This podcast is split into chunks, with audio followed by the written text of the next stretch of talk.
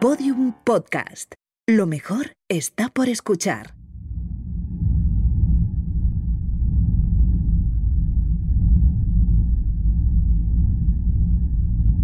¿Sabías que el primer rover aterrizó en Marte hace ya más de 20 años? ¿Has visto Away, la serie que muestra el primer viaje tripulado al planeta rojo? ¿Por qué la carrera por construir una ciudad en la Luna y enviar astronautas a Marte se ha vuelto geopolíticamente tan importante? ¿Qué dice Marte sobre nuestro planeta, la Tierra? Enseguida, algunas respuestas y nuevas preguntas para pensar y aprender juntos en Solaris, ensayos sonoros. Capítulo 10. Marte. The Martian, es decir, el marciano, si las traducciones literales fueran válidas en el extraño mundo de los títulos de películas, es un largometraje de ciencia ficción dirigido por Ridley Scott, que adapta la novela de Andy Weir con el mismo nombre. Cuenta la historia de Mark Watney, encarnado por Matt Damon, un astronauta, ingeniero y botánico de formación que sufrió un accidente durante una misión exploratoria en Marte. Una tormenta de polvo lo empuja contra una antena, se golpea y desaparece de la vista de sus compañeros. La telemetría indica que antes de apagarse su traje sufrió descompresión y él pérdida de los signos vitales, de modo que lo dejan a su suerte convencidos de que ha muerto y emprenden el regreso a la Tierra. Pero no, se despierta, consigue regresar a la estación espacial o hábitat marciano. Se cura la herida del abdomen que le causó la antena y empieza a contar lo que le ocurre en un vídeo diario. Tiene claro que la única posibilidad de rescate tendrá lugar dentro de cuatro años y a más de 3.000 kilómetros de distancia, cuando la misión Ares 4 amartice en el cráter Schiaparelli. Como los víveres que atesora no darían para más de un año, fertiliza con excrementos de la tripulación el suelo marciano, genera agua extrayendo hidrógeno del combustible del cohete y oxidándolo mediante combustiones. Finalmente, crea un gran huerto gracias a las patatas que habían traído para celebrar el Día de Acción de Gracias. Y así podrá subsistir durante esos cuatro años. Madre mía. El recurso narrativo del video diario, por cierto, recuerda al loro de Robinson Crusoe en la isla, por no hablar de Viernes o a Wilson, la pelota de Tom Hanks en Náufrago. Todos necesitamos a alguien con quien dialogar. En efecto, ella, para no volvernos locos. El paralelismo con la novela de Daniel Defoe, de hecho, va mucho más allá, porque tanto Robinson Crusoe como Mark Whitney son náufragos que consiguen sobrevivir generando condiciones autosuficientes y hasta excedente agrícola. Bueno, hasta que... Spoiler. Sí, es cierto, ella. Perdona. La imagen del huerto con las plantas de patatas es una de las más famosas de la película. Es una buena metáfora de los esfuerzos que se están llevando a cabo en la Tierra para diseñar el sistema biológico que permitirá que una tripulación humana resida durante meses o años en el planeta rojo. En la Universidad Autónoma de Barcelona, por ejemplo, desde el año 1995 se realizan los experimentos del proyecto MELISA, destinados a lograr la autonomía ecológica que permitirá que los astronautas se puedan alimentar en Marte. Se trata de crear un sistema que, gracias a bacterias y vegetales, permita el cultivo y la fotosíntesis. No sería realista pensar en el transporte y la cría de animales, pero sí lo es llevar semillas de patata o lechuga, reservas de una bacteria llamada espirulina y bioreactores. El agua se reciclará de la orina, como ya se hace en la Estación Espacial Internacional. Aunque haya paisajes naturales en nuestro planeta que recuerdan a los de Marte desde hace millones de años, como el de Jordania, donde se rodó buena parte de la película de Ridley Scott, o como el desierto de Pampas de la Joya en Perú, con un promedio de lluvias inferior a un milímetro al año, de donde procede una de las patatas con más posibilidades de germinar en el planeta rojo, la ciencia no cesa de crear simuladores artificiales de sus temperaturas extremas, sus altas concentraciones de monóxido de carbono o la iluminación de su ciclo del día y la noche. Lo mismo han hecho la literatura o el cine de ciencia ficción imaginar durante décadas una ficción que cada vez está más cerca de ser real.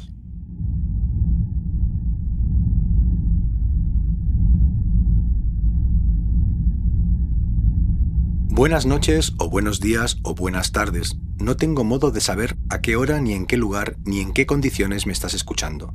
porque esto es un podcast, que no es radio ni es audiolibro, pero algo tiene de ambos. Es nuevo, pero como todo lo nuevo, tiene su tradición, su genética, su historia. Este podcast se titula Solaris, Ensayos Sonoros. Yo soy Jorge Carrión, escritor y corresponsal en el presente. Sí, en el presente, ese país extraño que es al mismo tiempo también pasado y futuro. Y ella es ella, nuestra corresponsal en el futuro. Encantada. Digamos que soy un algoritmo de voz y la compañera de Jorge en esta aventura.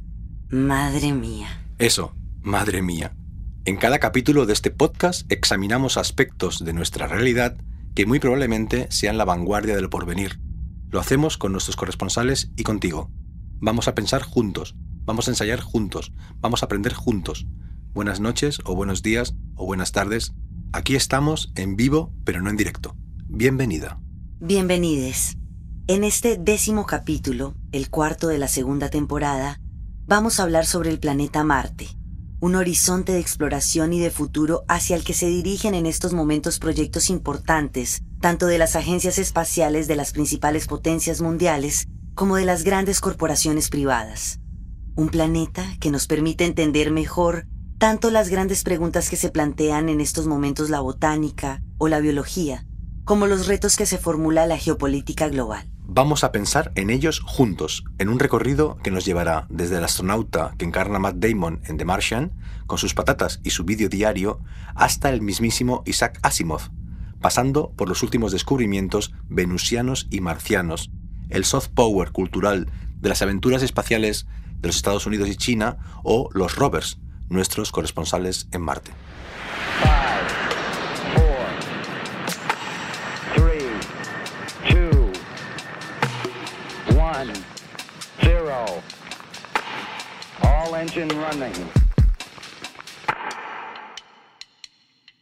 El 4 de diciembre de 1996 fue lanzado desde Cabo Cañaveral un cohete histórico, el Delta II. Exactamente siete meses más tarde entró en la atmósfera de Marte.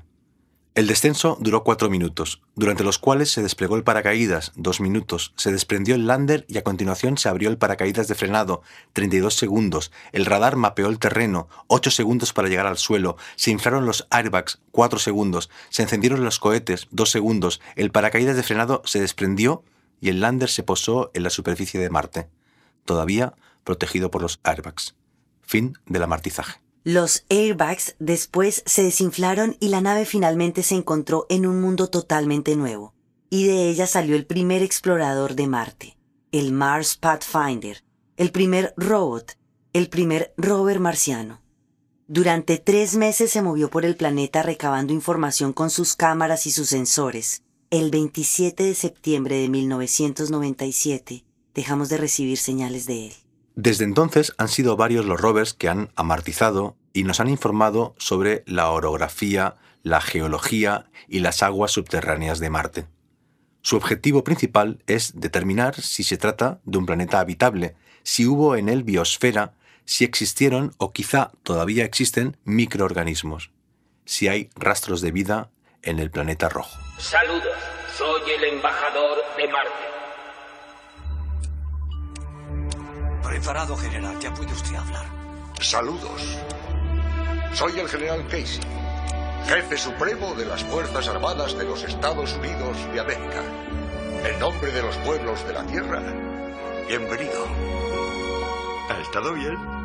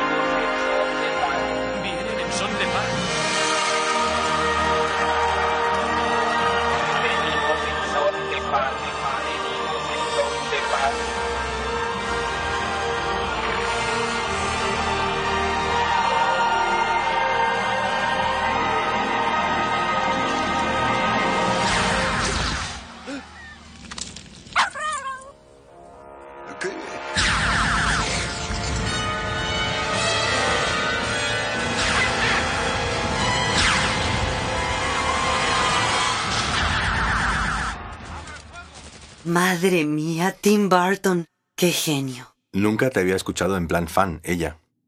En fin. Curiosity, el rover de la NASA, encontró a principios de 2020 compuestos orgánicos denominados tiofenos. Sus moléculas contienen cuatro átomos de carbono y uno de azufre en forma de anillo. Tanto el carbono como el azufre son elementos esenciales para la vida. Es posible, por tanto, que hace miles de millones de años, cuando Marte era más cálido, albergara bacterias. También es posible que se trate de una composición de origen químico y no biológico. Un nuevo rover que está en camino, viajando ahora mismo por el espacio sideral, posee un analizador de moléculas orgánicas marcianas, lo que tal vez permita arrojar más luz sobre ese misterio. O quizá haya que esperar todavía una década o más hasta que un científico astronauta humano, radicado en la superficie de Marte, pueda extraer él mismo las muestras necesarias y mirarlas a través de un microscopio. Simultáneamente nos han llegado noticias sobre rastros posibles también de vida en Venus. A partir de observaciones hechas a través de dos radiotelescopios, se constató una presencia de fosfina en la atmósfera del planeta de 20 moléculas del gas por cada mil moléculas de la propia atmósfera, un porcentaje mil veces mayor que el que existe en la Tierra. En nuestro planeta, la fosfina la produce tanto la química de la vida, bacterias que viven en espacios desprovistos de oxígeno, como los procesos industriales. El problema es que se trata de una deducción derivada de la absorción de la longitud de onda de los telescopios, no de la extracción de muestras. Para estar más seguros, habría que encontrar más espectros de luz que revelen la misma proporción. Otro problema es que la causa de esa presencia de fosfina puede ser biológica o abiótica. Tal vez tardemos una década en poder obtener muestras de la atmósfera de Venus y poder analizarlas y poder saber. En 2021 se lanzará un nuevo telescopio espacial que puede traer nuevos datos, el James Webb, que supera al Hubble y que, protegiéndose del Sol gracias a la sombra de la Tierra, viajará unos 240.000 kilómetros del extremo del universo visible. Se trata de una auténtica cámara fotográfica de ciencia ficción. La fotografía del Hubble es óptica y con longitud de onda ultravioleta, mientras que la del James Webb tendrá un espejo primario casi tres veces mayor. Utilizará los infrarrojos y podrá fotografiar no solo el espacio en el presente, sino en el pasado remoto. Pero el diálogo de la Tierra con Marte o con Venus no es unidireccional. Desde allí han llegado diversos meteoritos hasta acá. En muchos de ellos se han encontrado rastros fósiles que podrían ser de vida. ¿O no? Esa es la cuestión.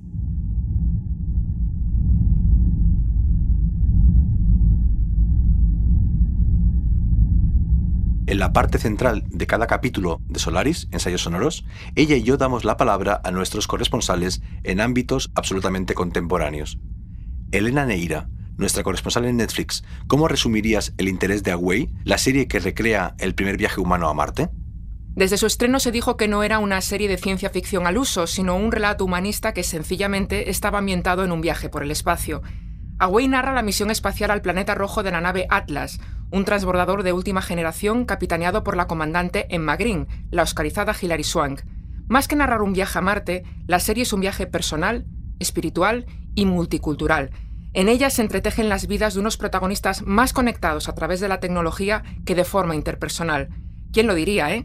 El interés en Hawaii probablemente sea mérito del amplio abanico de inquietudes universales que aborda, como los sacrificios personales, el aislamiento, el duelo, la fe, la identidad, la resiliencia o la enfermedad. A pesar de haber ocupado los primeros puestos del ranking de programas populares en Netflix, los costes de producción, 6 millones de euros por capítulo, y las restricciones de los rodajes han impedido que la serie tenga continuidad. En nuestra retina siempre quedará esa última imagen de la tripulación, alineada delante del Atlas, una vez superado el primer gran reto de la misión, poner un pie en Marte. Y Laura Fernández, nuestra corresponsal en ficción especulativa.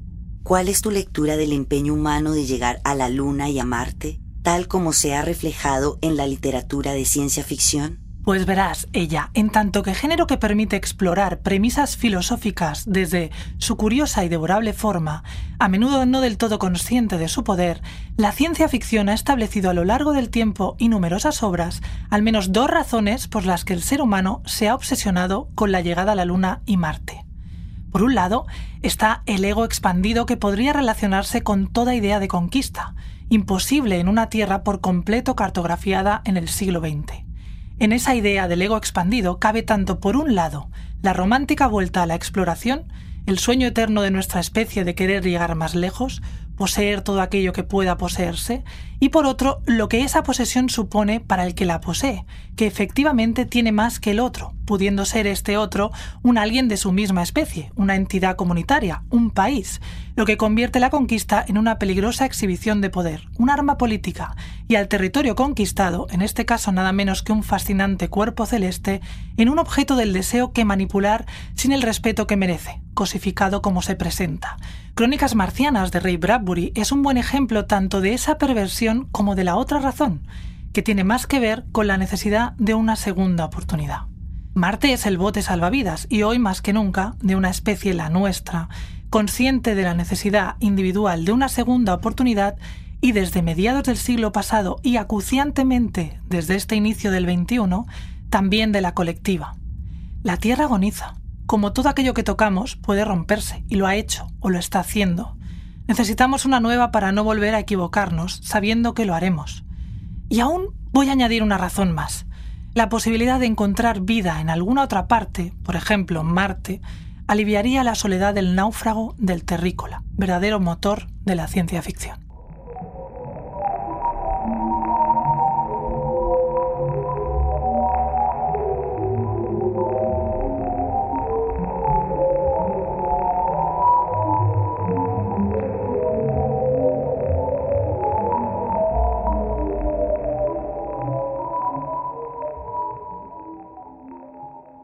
El Curiosity fue lanzado por la NASA el 26 de noviembre de 2011 y todavía sigue en activo.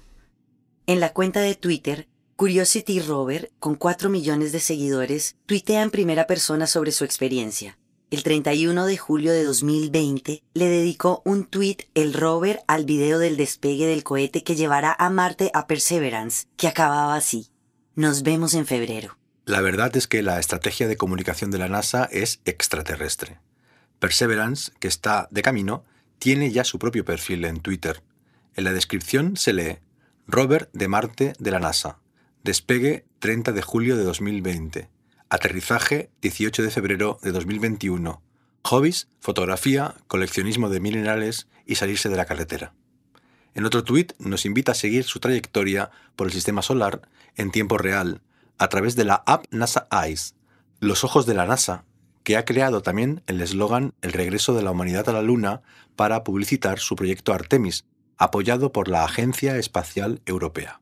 La intención es que en 2024 se produzca el primer alunizaje de una mujer en nuestro satélite y que durante el resto de la tercera década del siglo XXI se construya una instalación permanente que permita plantearse en serio el viaje tripulado y el aterrizaje en Marte durante la década siguiente. Durante el año 2019, siete países enviaron misiones, tanto tripuladas como robóticas, a la Luna, con el objetivo de mapearla, buscar agua en su polo sur, sondear su campo gravitatorio y estudiar su delgada atmósfera exterior. Como dice Inma Martínez en la quinta revolución industrial, lo que va a acontecer en los próximos 5 o 10 años va a cambiar completamente la forma en que la humanidad construirá la infraestructura del futuro. Es muy probable que las arquitecturas lunares sean inflables e imprimibles en tres dimensiones. Hemos obtenido un buen resultado. Todo el equipo de investigación y desarrollo ha luchado para alcanzar este objetivo.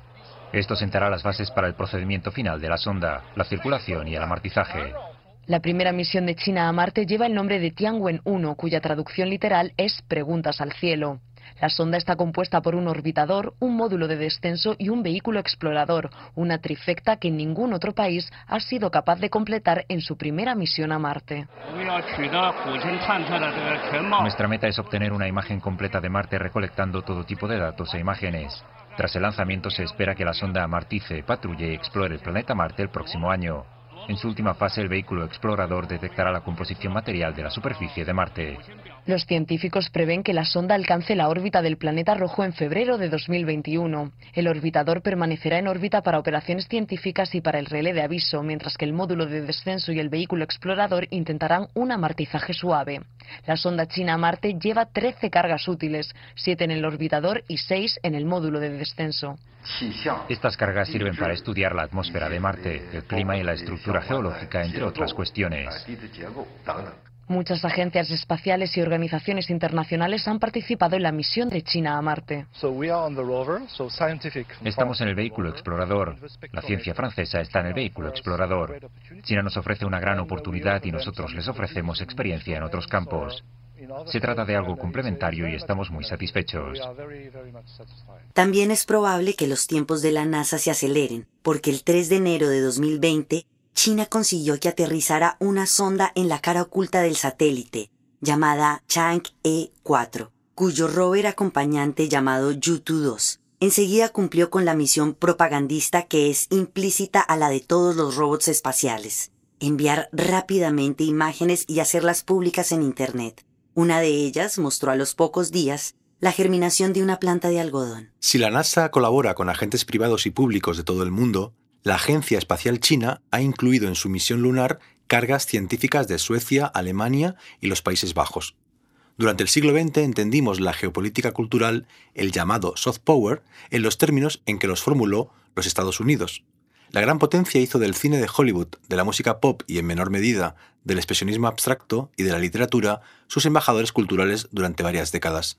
En el nuevo siglo, las series de televisión y las redes sociales HBO, Netflix, Amazon y Facebook consiguieron revitalizar la influencia cultural de la cultura norteamericana en todo el mundo.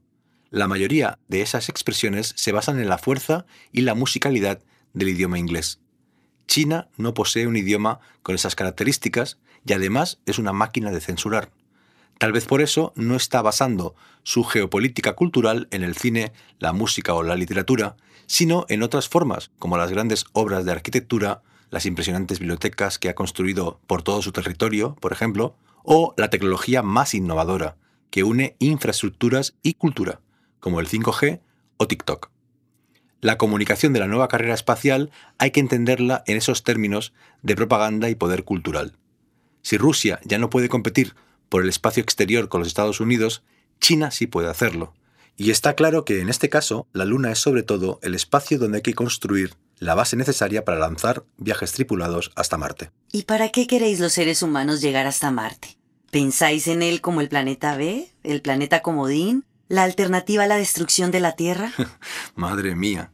Pues sí, eso parece. Después de décadas de exploración espacial y de siglos de imaginación marciana, los planes más serios y realistas están coincidiendo con la conciencia de que el nuevo orden climático podría conducir efectivamente a la destrucción de nuestro planeta. Por eso ya se especula con que después de la exploración y de la creación de los primeros asentamientos humanos, se podría pensar en lo que se conoce como terraformación de Marte.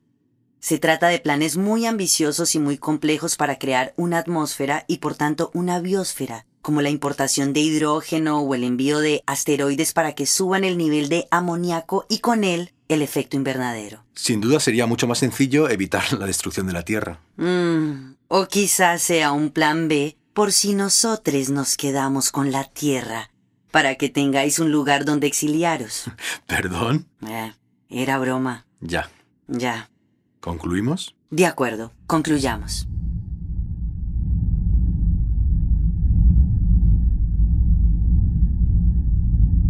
Solaris, Ensayos Sonoros, es un podcast de ensayo y narración, de modo que detrás de cada uno de sus capítulos hay una extensa bibliografía, filmografía y hasta serigrafía. Empezaremos a acabar este décimo capítulo con algunas recomendaciones para seguir leyendo sobre el planeta Marte. Además de la película The Martian de Ridley Scott, que estamos usando en este episodio como hilo conductor, nos ha resultado muy inspiradora la serie de National Geographic Marte, que combina ficción y documental. Por un lado, imagina un viaje tripulado del año 2033 de carácter exploratorio y nos muestra cómo se construye después una base humana permanente. Por el otro, habla de los planes reales de las agencias espaciales respecto al planeta rojo, con entrevistas a ingenieros y a figuras como Elon Musk. Ni más ni menos. También hemos leído libros de signo muy diverso, desde la Quinta Revolución Industrial de Ilma Martínez, publicado por Deusto, un ensayo sobre la inminente comercialización del espacio exterior, hasta ¿Estamos solos? En busca de otras vidas en el cosmos, de Carlos Briones, un muy completo estado de la cuestión satélite por satélite y planeta por planeta, pasando por Visions, Ventures, Escape, Velocities, A Collection of Space Futures, una colección de artículos de escritores de ciencia ficción y científicos compilada por Ed Finn y Joy Eskridge, en el marco de un fascinante proyecto, el Center for Science and Imagination de la Universidad de Arizona State. Gracias, ella. ¿Y qué otras lecturas nos recomiendan Elena Neira, nuestra corresponsal en Netflix, y Laura Fernández, nuestra corresponsal en ficción especulativa? Creo que el último vuelo del Challenger es el perfecto complemento para un episodio con esta temática.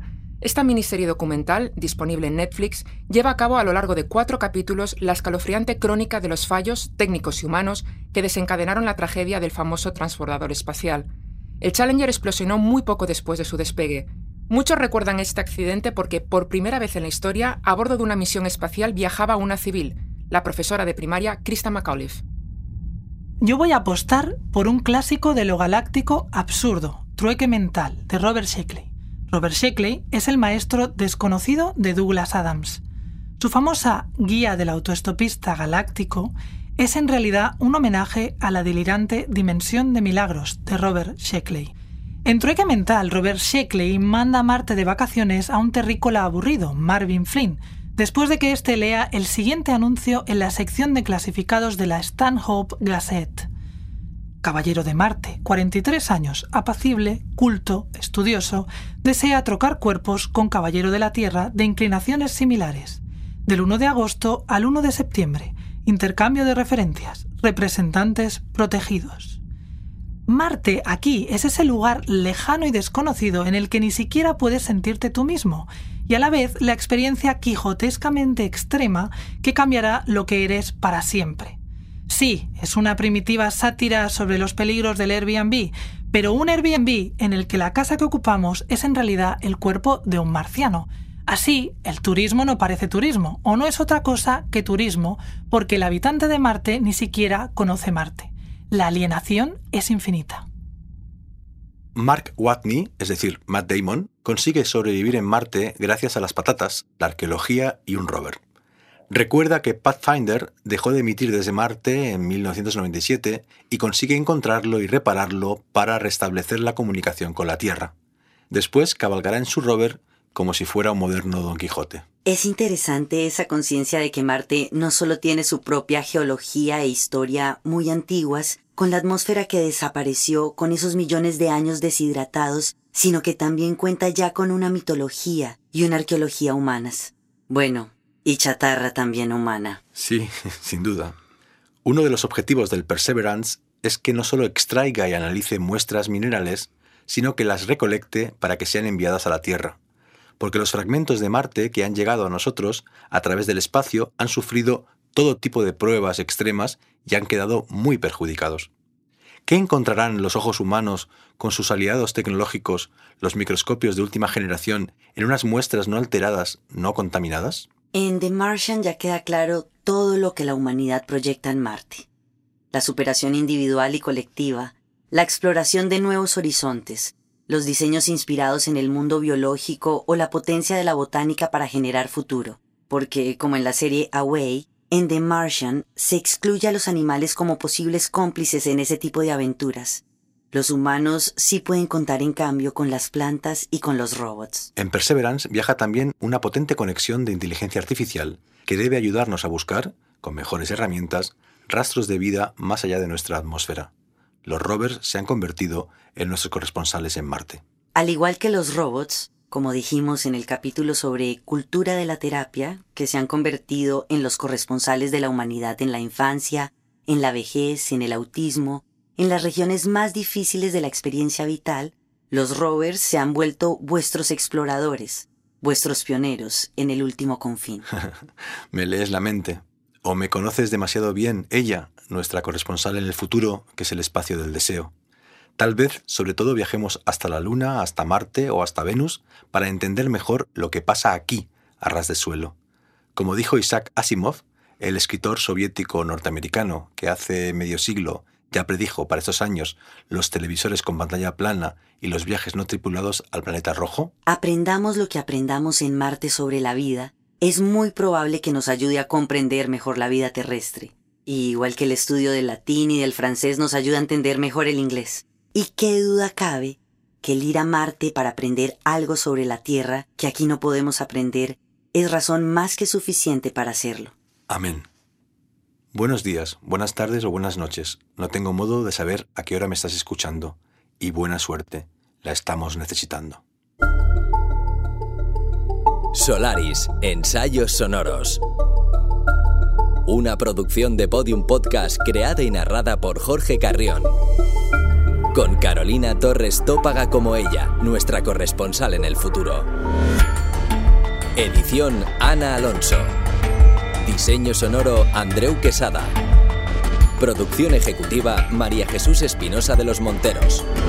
En este episodio participan Elena Neira, corresponsal en Netflix, y Laura Fernández, corresponsal en ficción especulativa.